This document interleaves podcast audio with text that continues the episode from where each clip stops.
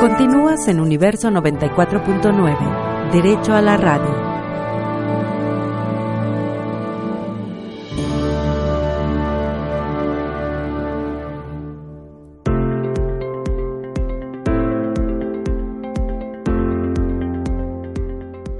Estamos ya de regreso en su programa Derecho a la Radio en este tercer bloque. Les comentamos para quienes nos acaban de sintonizar que estamos abordando el tema de impuestos 2020 y nos acompaña un experto en la materia, el doctor Pedro Flores García, él es licenciado en Derecho, contador público certificado y asesor fiscal de empresas.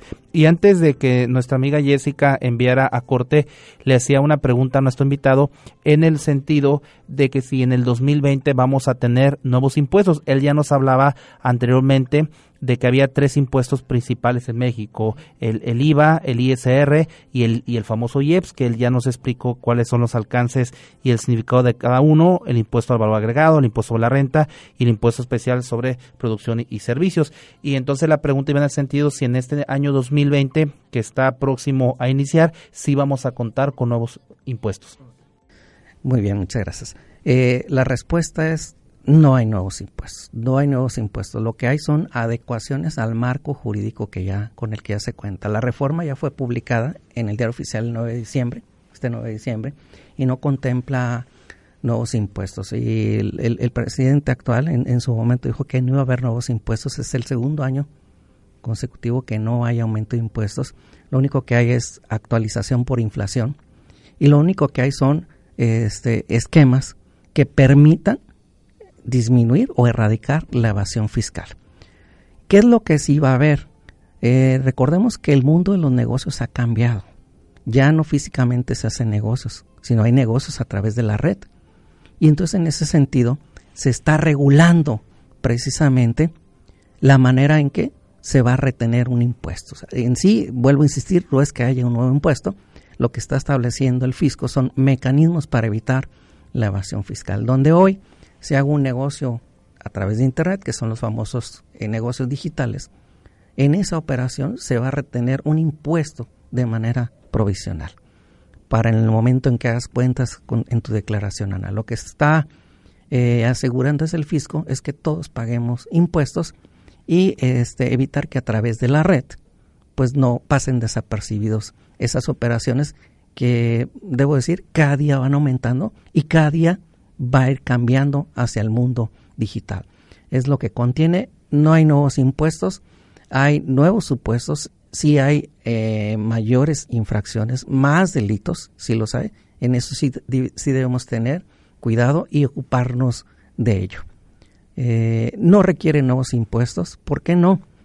Porque precisamente a través de esas nuevas figuras, pues va a captar el, dinero que hace falta en el erario público.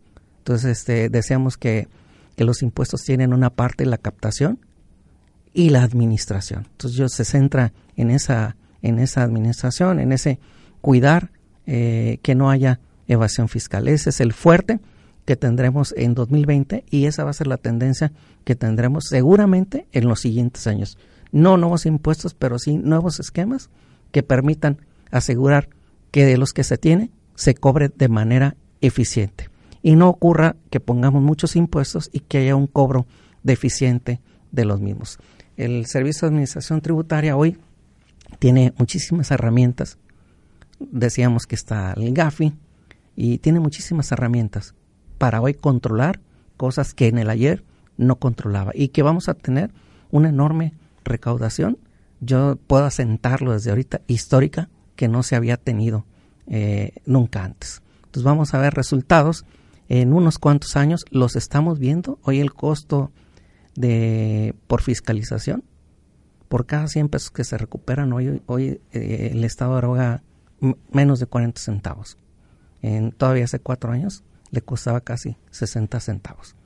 Entonces, eh, las herramientas le han permitido eficientar. Hoy se está incrementando la recaudación a niveles nunca, nunca antes visto y se va a seguir incrementando con las reformas de, de 2020. Entonces, nada más para, para ocuparnos ya en, su momento pudiéramos hablar este, de, ya en, en, preciso de, de las reformas, en resumen, no hay impuestos, sí hay esquemas para en que se incrementan infracciones, delitos y esquemas recaudatorios. Esos esquemas recaudatorios, cabe decir que no inician el primero de enero, van a iniciar un proceso de adaptación a mediados de año.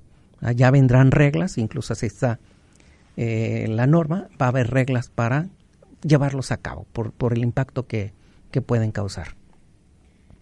Pues sumamente interesante. A mí me gustaría preguntarle, sobre todo en su experiencia como, como asesor fiscal de empresas, este, porque ya nos decía, bueno, eh, no hay nuevos impuestos, hay nuevos esquemas, justamente para erradicar esta evasión fiscal. Entonces, ¿cuáles serían, digamos, como los aspectos positivos de no aprobar nuevos impuestos o quizás aspectos negativos? Eh, hay aspectos positivos porque eh, no aprobar nuevos impuestos, pues no, no significa este, nuevas, eh, atender nuevas disposiciones administrativas, adaptar mi negocio a las nuevas disposiciones. Eso es lo positivo, te da certeza jurídica. Lo que sí debemos ocuparnos pues es de, es de las reformas. Eh, no por imponer nuevos impuestos significa que recaudemos más.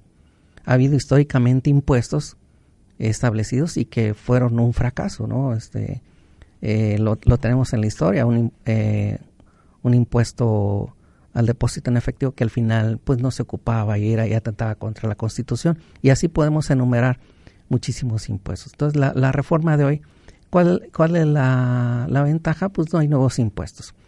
La desventaja, pues no desventaja, mejor diría, tenemos que ocuparnos en llevar un excelente control, porque el que no haga las cosas bien sí va a tener su consecuencia. ¿Qué consecuencias puedo tener? Pues una omisión de impuestos, o una infracción. Es decir, por no presentar como marcan las disposiciones fiscales, puedo tener una infracción. Una infracción que vendrá una sanción que me implica cuestiones monetarias. Y lo preocupante es que pudiera no ser una cuestión monetaria, sino pudiera ser un delito que se purgue en la cárcel. Entonces, este, debemos tener muchísimo cuidado, no despreocuparnos porque no hay impuestos, pero sí hay mucha reforma al interior que requiere, hoy más que nunca, que nos ocupemos en llevar bien las cosas. Debemos dejar el pasado de que no me revisaron, hoy decía la tecnología eh, va a desplazar muchísimo, eh, ya no va a requerir tanto, ya no se requiere tantas personas para fiscalizar a alguien. Inmediatamente la autoridad tiene información, veamos, se hace el anuncio, por ejemplo, de la, de la factura instantánea al momento de hacer un consumo con tarjeta, pues toda esa información se está alimentando en una gran base de datos que pues los robots empiezan a funcionar y en instantes puede hacer una radiografía fiscal de la empresa, es decir, está pagando como es debido o tiene alguna evasión potencial. Y es cuando pues nos visitarían las autoridades. Ahora, una, una pregunta que eh, me gustaría hacerle, doctor Pedro, aprovechando su experiencia, eh, a partir de todo lo que usted nos ha dicho, ¿Existe jurídicamente la posibilidad de solicitar la disminución de impuestos? Ok. Eh, o como en términos comunes, ¿de pagar menos? De pagar menos. Ok. si jurídicamente me preguntan sí, porque acuérdense que tenemos un derecho de petición y que debemos ser oídos. El detalle es que ninguna autoridad está facultada para permitir una disminución de impuestos. El único facultado para condonar o exentar contribuciones es el titular del Poder Ejecutivo, pero en casos muy contados. Cuando se afecte o se quiere impedir que se afecte la situación de un lugar, de alguna región, de alguna rama de la industria, de alguna actividad, de la producción o venta de algún producto, o en el caso de catástrofes por fenómenos naturales. Es el único caso y siempre y cuando sean condiciones generales. ¿De dónde parte? artículo 28, primer párrafo constitucional, y artículo 39, fracción primera del Código Fiscal de la Federación. Entonces yo como particular, oye, quiero que de manera personal me, me condonen, me que hagan una quita de impuestos, constitucionalmente hay un impedimento. Eh, sí lo va a hacer, pues cuando hay una catástrofe, pero siempre y cuando el, titular del Poder Ejecutivo lo estime. E incluso está haciendo y ya no tarda en salir, el titular del Poder Ejecutivo, para quitarse facultades discrecionales de que se estaba haciendo abuso para condonar impuestos. Pues qué interesante saberlo, sobre todo porque últimamente se ha manejado este tema que a grandes empresarios siempre se les hacía como esta exención de, una serie de impuestos y bueno, siempre el, derecho aportando pues para darle mayor certeza. Respecto a eso, bueno, ya para cerrar el tema me gustaría preguntarle si tenemos algún referente internacional sobre el tema de los impuestos. Ok.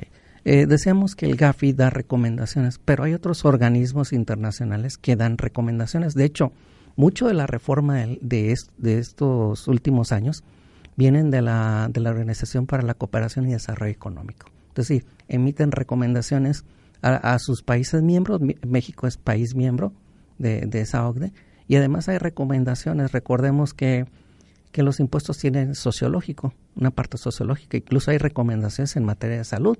Entonces, los, los organismos internacionales correspondientes emiten eh, sus recomendaciones. Por ejemplo, la Organización Mundial de la Salud y la imposición al impuesto al tabaco o los impuestos verdes para la contaminación o los impuestos para los alimentos chatarra.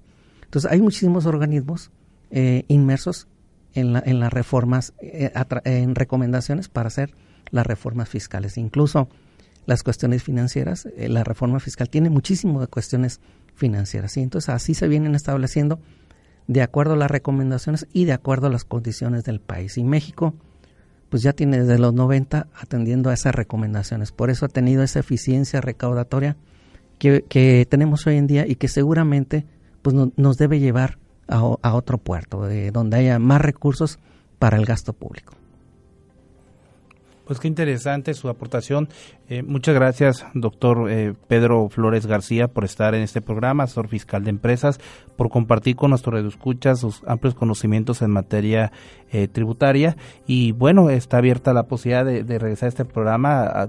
quedan muchos temas, delitos fiscales, el propio paquete fiscal este 2020, pero bueno, por lo menos muchas gracias por estar aquí con nosotros. Muchísimas gracias. Bueno, pues vamos a un corte y regresamos.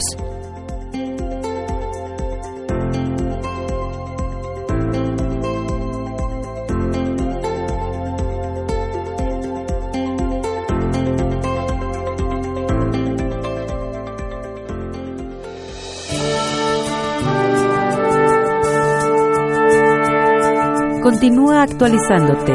Derecho a la radio, donde el ejercicio de la justicia es el ejercicio de la libertad. Continuamos en breve.